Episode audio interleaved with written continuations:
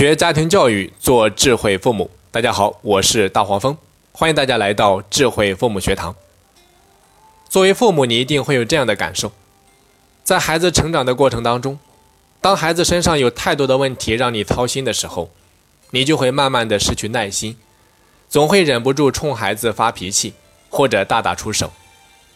甚至还有的父母会自我调侃似的说：“我上辈子是不是造了什么孽呀？”怎么会生出你这么个不省心的熊玩意儿？所以，作为父母，尤其是母亲，在孩子成长的道路上，你会发现，让你开心的时刻，仿佛就只有那么几个短暂的瞬间。比如说，孩子出生了，孩子会爬了，会坐了，会喊妈妈或者爸爸了，会走路了，上幼儿园了，等等。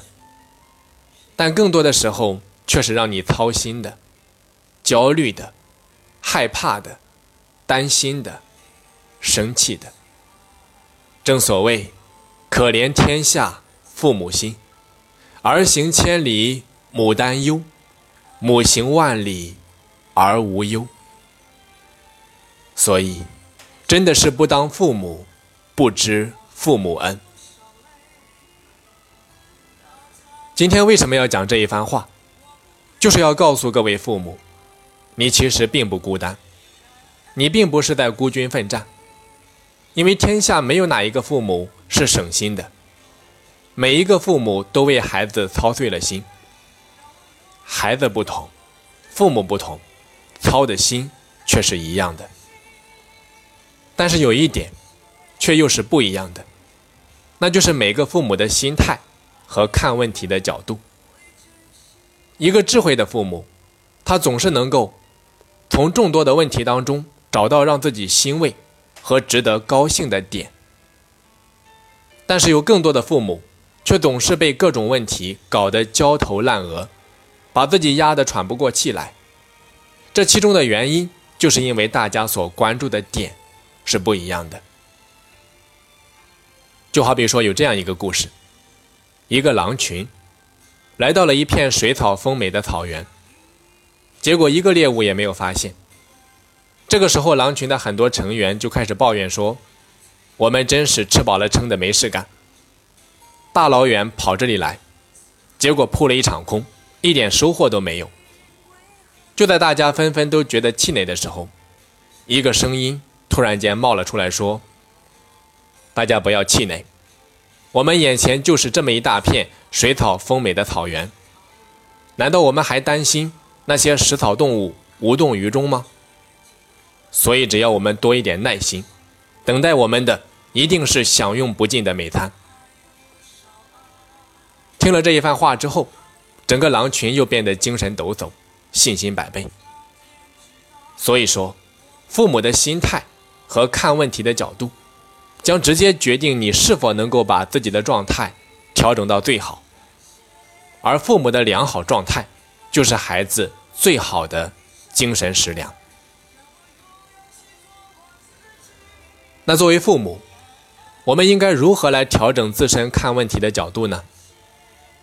今天我就和大家来分享一个我在长期和孩子打交道的过程当中总结出来的方法。首先。作为父母，你一定要意识到，问题是永远都解决不完的。就算你的孩子再优秀，他的身上也会有很多问题。所以，作为父母，如果你老是盯着孩子身上的问题不放，那么你就会被一个又一个层出不穷的问题搞到精疲力竭、心乱如麻，而且永远没有终点。最终啊，一个再优秀的孩子，他也会被你的一个又一个的问题搞得灰头土脸，完全丧失掉自信。因为我本身是一名青春期教练，所以每年都要接触大量的孩子。说句良心话，不可能每一个孩子都是我一下子就会喜欢上的，甚至有的孩子还会让我觉得非常的心烦。所以，这就是摆在我面前的。一个客观存在的问题，因此，如何去解决这个问题，就成了我在早期要去处理的一个基础的问题。因为我明白，如果不能改变我对孩子的看法，这将成为摆在我和孩子之间的巨大障碍，它会影响我们的相处和沟通。我又怎么能够给到孩子正面的影响呢？但是这个问题，后来因为一个孩子的出现，而让我一下子越了过去。二零一四年冬令营，当时我带的是高中部，都是大孩子，很多孩子啊都比我高一截。在刚和他们接触的时候，孩子们其实都是非常高冷的，不苟言笑，他们会用一种审视和批判的眼光来看待一名新老师。甚至啊，有的孩子还坏坏的，他就是要故意的不配合你，看你怎么收场，等着看你笑话。那之前我是做成人培训的，可以说从老板到基层员工，形形色色、各式各样的人都有接触过。但是孩子们和成年人不一样，尤其是初二到高中的孩子。那如果一个不了解这些孩子心理的教练，就会觉得这些孩子很麻木。面无表情，无精打采，就好像是看破了红尘，非常的消极。可如果一旦你能够走入他们的内心，让他们接纳你，你就会发现他们非常的有思想，他们有着属于他们那个年龄段的世界，那里面真的是五彩斑斓，非常的丰富多彩。我记得当时班级里面有一个男孩，是被他的爸爸妈妈。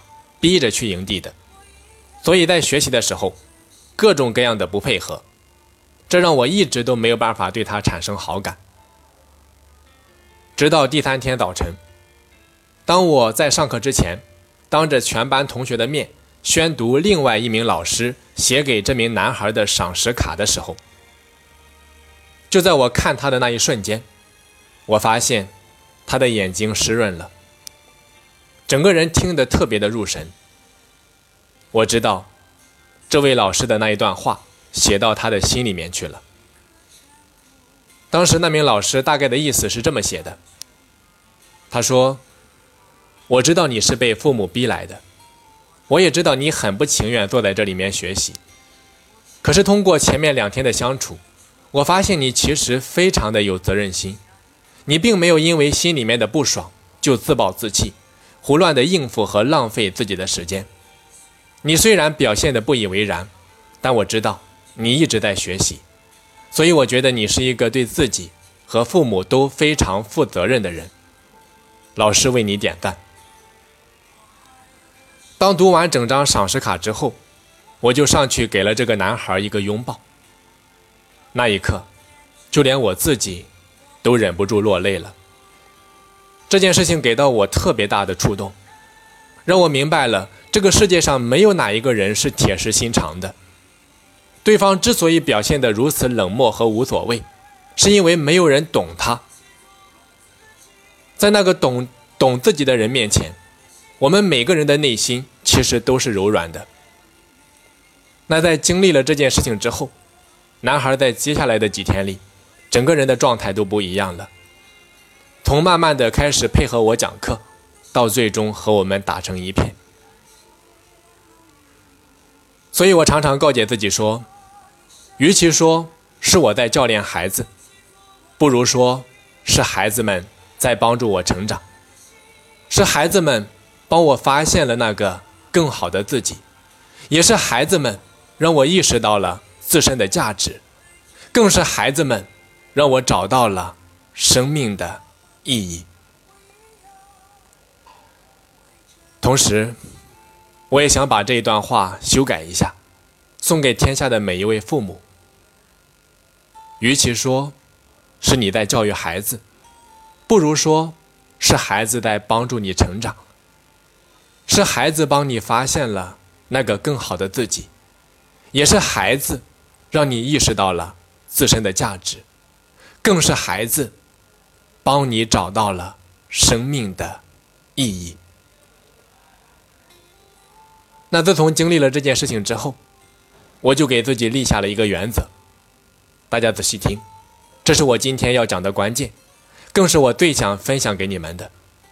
这个原则就是，不管我接触的是什么类型的孩子，我都必须第一时间从他身上找到三个值得我嘉许的点，然后在往后的日子里面，每天都要想尽办法，从孩子的行为当中去寻找能够证明这三个点的一两件事情，然后把它们放大，并且告诉给孩子，不断的去强化孩子对自己。